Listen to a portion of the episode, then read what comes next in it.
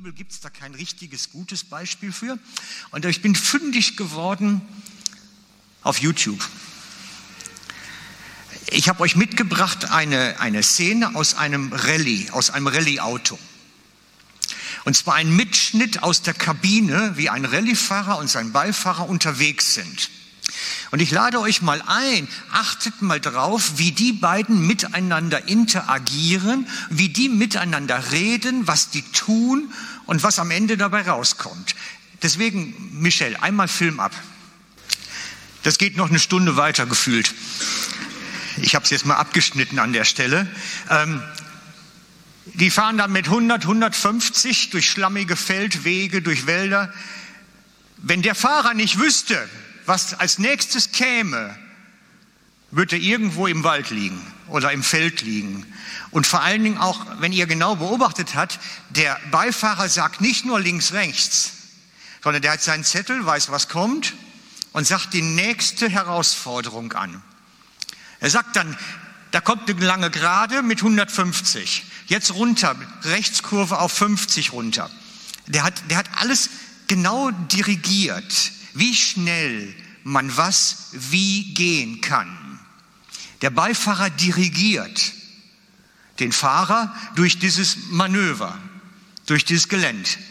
Und ich habe das Gefühl, wir oftmals, wir sitzen in so einem Wagen und sind wie die Verrückten durchs Leben am Brausen, wie die Blöden und fragen immer nur, Herr, links oder rechts?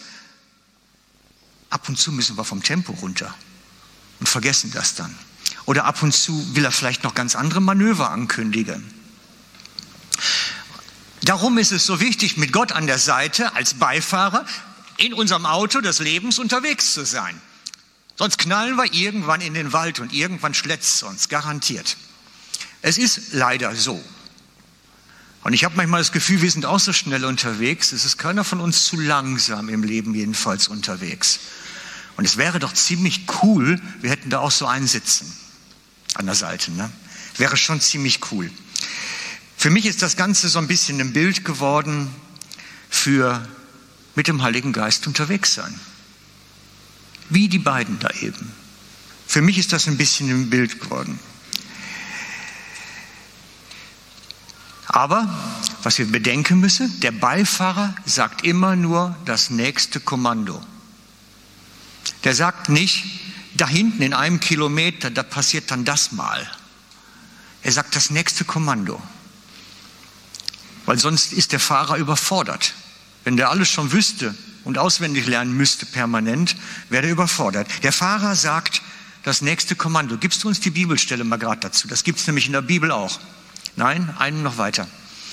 Psalm 119, 105. Für die, die es aufschreiben wollen, 119, 105, die meisten sollten es können oder kennen oder zumindest mal gehört haben, heißt, dein Wort ist meines Fußes Leuchte und ein Licht auf meinem Weg.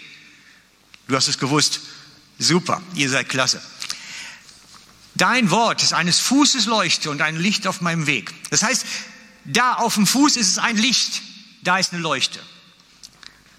Ich weiß nicht, ob ihr das mal gemacht habt, in der Nacht joggen. Ich habe das mal gemacht vor Jahren, als ich noch konnte. Und da hat man so ein kleines Licht hier oben am Revers. Von hinten ein rotes und vorne ein weißes. Und dann joggt man da durch die Nacht, morgens um vier. Damit man nicht von irgendwem über den Haufen gefahren wird. Aber viel sehen kann man dabei nicht. Das leuchtet nicht den ganzen Weg aus, das leuchtet so ein Stück voraus. Und das ist mir, dieses Wort ist mir da wirklich wichtig geworden für. Es ist mir eines Fußes Leuchte. Es leuchtet mir ein Stück voraus, nicht den ganzen Weg. Er, Gottes Wort ist nicht die komplette Straßenbeleuchtung, des Fußes Leuchte. Und so wie bei dem Beifahrer, er sagt das nächste Kommando des Fußes Leuchte, ein Stück weiter, ein Stück weiter. Ein Stück weiter. Für den nächsten Schritt, die Anweisung für den nächsten Schritt. Natürlich kann ich sagen, ich habe freien Willen, ich will nicht hinhören. Ich fahre meinen eigenen Kurs. Interessiert mich doch gar nicht, was der Beifahrer sagt, ob der sagt links, rechts, ich fahre einfach rechts weiter. Wir haben freien Willen. Jeder von uns kann machen, was er möchte. Ist doch völlig gut. Und manch einem ist, geht das vielleicht auch aus dem Wecker. Er will das gar nicht mehr hören. Ständig redet da rein einer. Ist doch fürchterlich. Habt ihr das mal gemacht beim Navi? Eingeben, ich will nach Zürich Innenstadt und dann fahrt er mal Richtung Bern, was der macht. Bitte wenden, bitte wenden, bitte wenden, nächste Abfahrt und bitte wenden. Mach das mal. Der gibt nicht auf. Der gibt einfach nicht auf.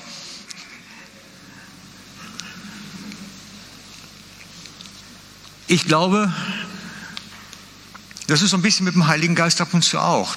Der nervt uns mit Bitte wenden, bitte wenden. Manchmal macht er das auch. Wenn wir dann mit Gott unterwegs sind und der sagt, hm, falscher Kurs, du kommst nicht da an, wo du ankommen solltest, bitte wenden. Manchmal ist das so. Und wisst ihr, was man dann macht? Dann machen viele so, dass sie dann den Beifahrer loswerden wollen. Die wollen den Beifahrer loswerden. Ruhig jetzt, ruhig. Lass mich meinen Kurs fahren. Das gab es in einer alten Geschichte mal. Michel, gibst mir mal das Auto, das Auto-Innenansicht. In meinen jungen Kindheitsjahren gab es so etwas, das hieß Autoruf. Kennt das noch jemand? Autoruf? Die Senioren. Max kennt es, Claudia kennt es. Manche kennen das noch. Autoruf war aus der Zeit, bevor es Nahtels gab. Wenn dann jemand unterwegs war und musste unterwegs eine Nachricht kriegen, dass zu Hause irgendwas passiert ist, was weiß ich nicht, Dachgeschosswohnung, Wasserrohrbruch ähm, oder irgendwas ähnliches oder jemand krank geworden, überraschend oder Unfall gehabt. Und er sollte dann zu Hause anrufen, dann kam der im Autoruf. Und zwar war das immer in den Verkehr, nach den Nachrichten im Autoradio, wenn dann so volle Stunde Autoradio kam, Nachrichten, dann kam nach den Nachrichten, dü, dü, dü, dü, dü, Autoruf. Und dann gab es so Sachen, Herr XY soll doch bitte zu Hause bei seiner Frau anrufen, ganz wichtig. Oder irgendjemand anders sollte bei seinem Onkel Karl anrufen. Die haben dann kurz abgecheckt, ist das wirklich dringend? Und dann haben die das auf dem Radio gebracht, um die Leute auf der Autobahn abzufangen und denen irgendwie eine Nachricht zukommen zu lassen. Und ich mag mich erinnern als Kind, da gab es mal eins, der ist hängen geblieben. Da gab es dann eine Durchsage, dieses Dü, Dü, Dü, Dü, Dü, Dü. Ähm, Herr XY, unterwegs auf der A7, meine ich, wäre es gewesen, möge bitte zur Raststätte zurückfahren und seine Ehefrau abholen. Und ich weiß noch, dass meine Eltern im Auto, die ja gefahren sind, dann sich gefragt haben, hat er die wohl möglicherweise absichtlich da abgesetzt? Vielleicht haben sie ja einfach so auf den Wecker gegangen, dass der gesagt hat, ich will jetzt Ruhe haben und alleine weiterfahren. Ne? Ja, Autoruf. Das ist diese Autorufgeschichte. Manchmal geht so ein Beifahrer auf Wecker mit seinen Kommandos und Anweisungen und den ganzen Sachen und dann will man ihn loswerden oder einfach stumm schalten. Und ich könnte mir vorstellen, dass vielleicht auch der eine oder andere das so in seinem Leben gemacht hat mit Gott, Hauptsache Ruhe. Ich will nicht immer hören müssen, dass ich wieder bitte wenden soll. Ich will nicht hören müssen, dass ich irgendwo einen Kurs verlassen habe und einen anderen Kurs nehmen soll. Ich will mir das nicht sagen lassen. Ich habe meinen freien Willen. Und jeder von uns kann das. Und, der, und Gott ist ein Gentleman. Wirklich. Wenn man dem sagt, bitte lass mich in Ruhe, halt den Mund, ich will jetzt nichts mehr hören, dann hält er den Mund auch. Das macht er, ganz locker. Und wir können fahren vor uns hin, alles wunderbar.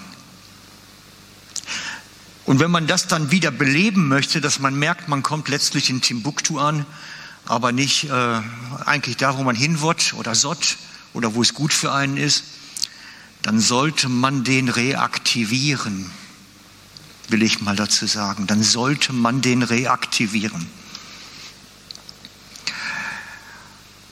Das ist manchmal ein mühsamer Weg. So den, diesen aus seinem Standby zurückholen, ist ein mühsamer Weg. Wenn man einmal abgeschellt hat, ja, der kann wiederkommen. Aber da muss ich vielleicht auch mal sagen, du, hab Murks gemacht. Sorry, hab einen Fehler gemacht, hab dich abgeschaltet, bin jetzt falschen Kurs gekommen. Hab den Navi ausgemacht und stehe jetzt irgendwo in der Pampa und weiß nicht weiter. Ja, im Leben gibt es das, dass wir plötzlich vom Kurs abkommen und irgendwo völlig falsch ankommen. Und dann heißt es umkehren. Bitte wenden. Bitte wenden.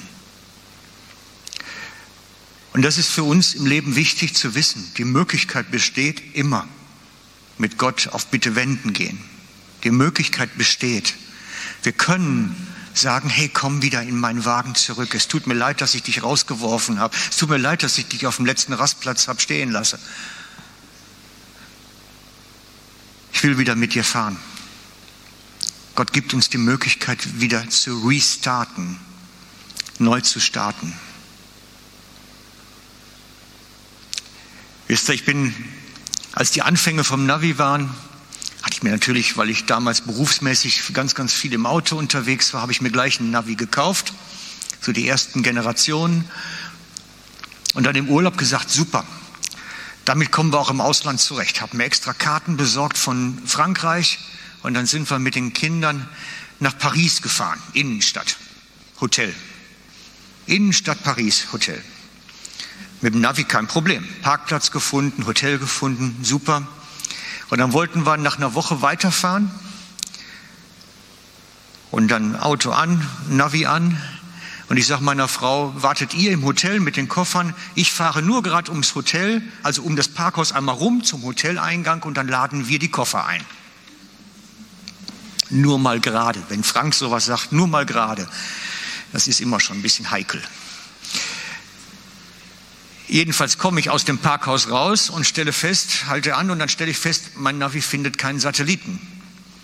Die Straßenschluchten sind zu hoch, die Häuser sind zu hoch, der Satellit kann da nicht reinstrahlen. Damals war das noch nicht so ausgereift wie heute.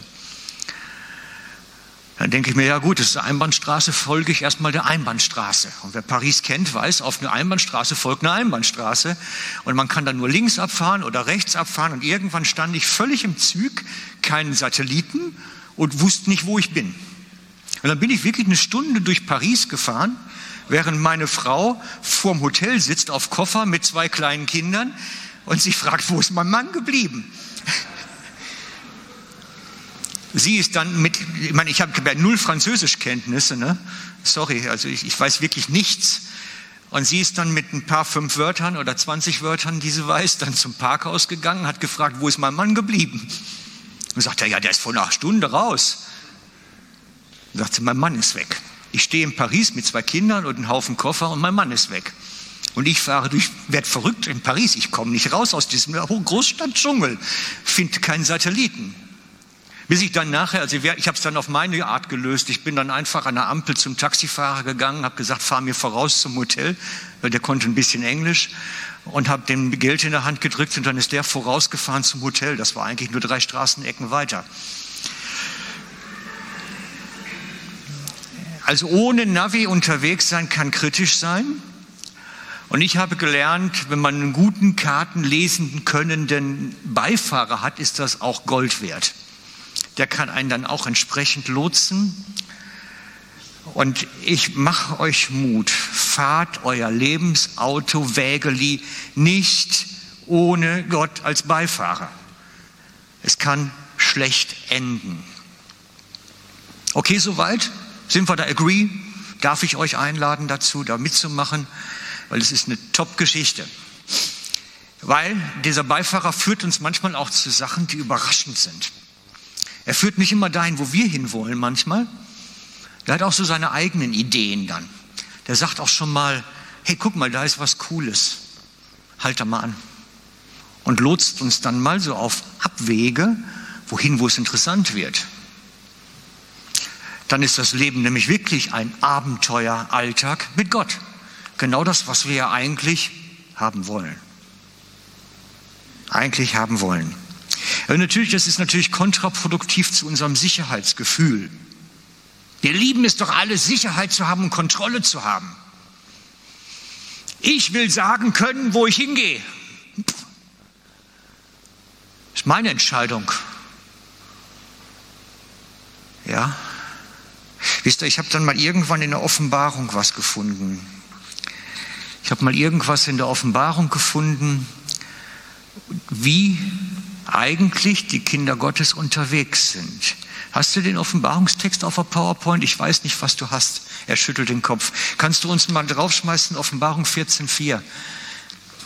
Ich erzähle euch noch eine Anekdote zum ohne Beifahrer unterwegs sein. Manchmal ist das witzig und manchmal auch weniger. Als ich beim Militär war, gehörte ich zu einer Einheit, die ähm, gelernt hat, hinter feindlichen Linien zu operieren mit kleinen Fahrzeugen. Das heißt, wir wussten, wie man Jeeps fährt, wie man Motorräder fährt. Also alles, was kleine Fahrzeuge waren, konnten wir fahren. Und wir waren darauf getrimmt, unbeleuchtet, nachts in unwegsbarem Gelände. Das heißt, wir haben wirklich gelernt, nachts im Dunkeln ohne Motorradbeleuchtung durch den Wald zu fahren. Das ist ein bisschen heikel, weil man eigentlich sich jedes Mal auf die Nase legt. Das, das schafft man nicht und vor allen Dingen, wenn es dann noch auf Zeit gehen soll. Und wir haben so manches Motorrad und Auto zerlegt. Ich glaube, die Fotos sind dann auch nicht drauf auf der PowerPoint. Ne? Siehst du, genau. Ich weiß nicht, was das heute ist, aber ist egal. Aber ich habe wirklich noch Fotos davon, wie wir einen Jeep in den Schlamm setzen und ein Motorrad auf dem Kopf im Wald liegt. Und wir haben wirklich ähm, das Mobiliar ein wenig zertrümmert damals beim Lernen, wie man alleine ohne Beifahrer schnell durch unwegsames Gelände unterwegs ist. Und ich möchte euch nicht empfehlen. Ich meine, heute in meinem Alter möchte ich die Stürze nicht mehr machen, die wir damals gemacht haben damit. Irgendwann geht es dann doch auf die Knochen. Darum sage ich euch, mit Beifahrer ist besser als ohne. Grundsätzlich immer, weil der weiß dann, wo es hergeht. Genau. Mir geht es bei diesem Bibelvers, den ich euch jetzt zeige, Offenbarung 14,4, der ist bei mir markiert, markiert, markiert in jeder Übersetzung, glaube ich sogar inzwischen.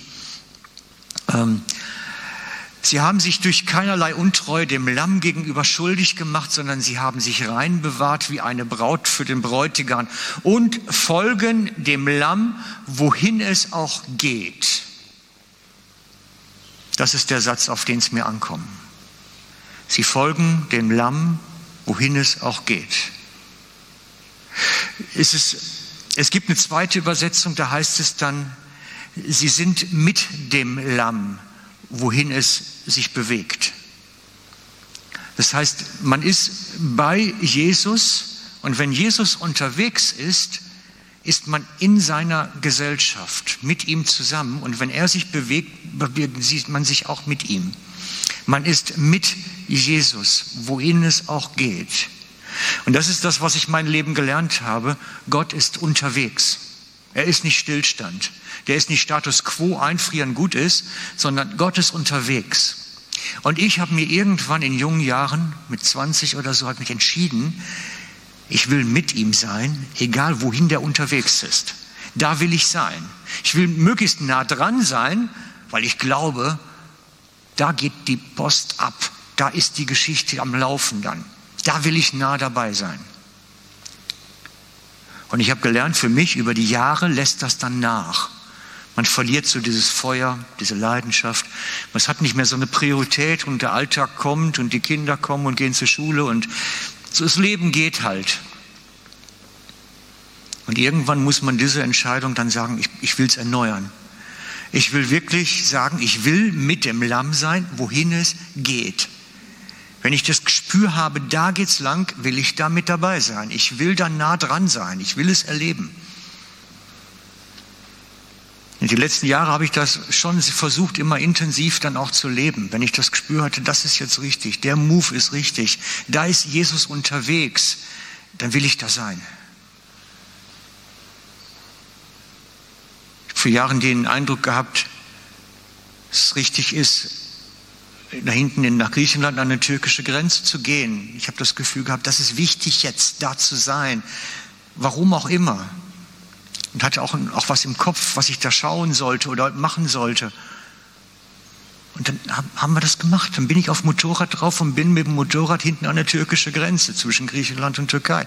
Weil ich das Gefühl hatte, da ist der Move jetzt. Da muss ich sein.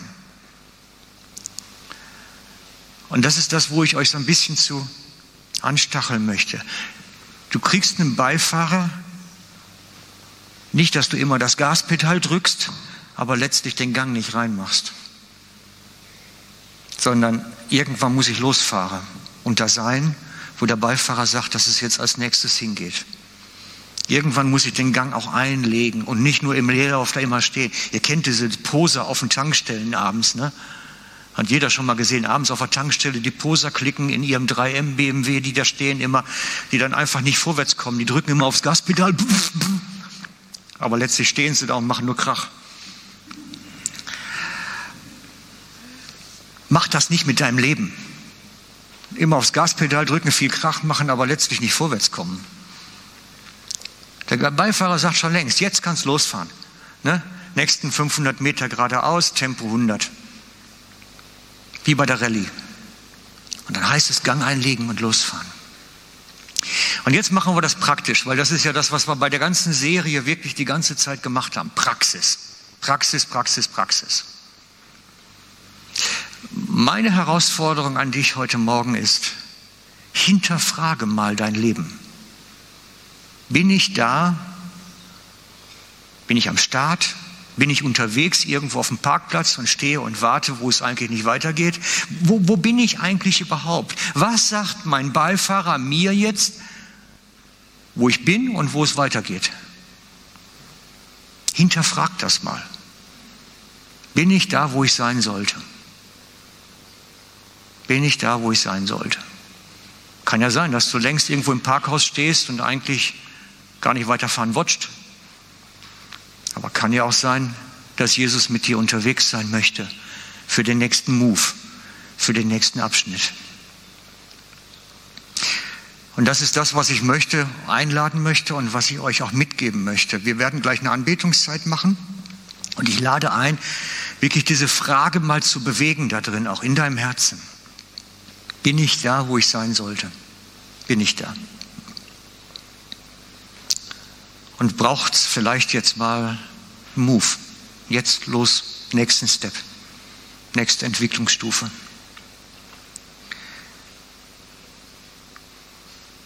Jesus will uns führen, praktisch. Und das ist ganz praktisch.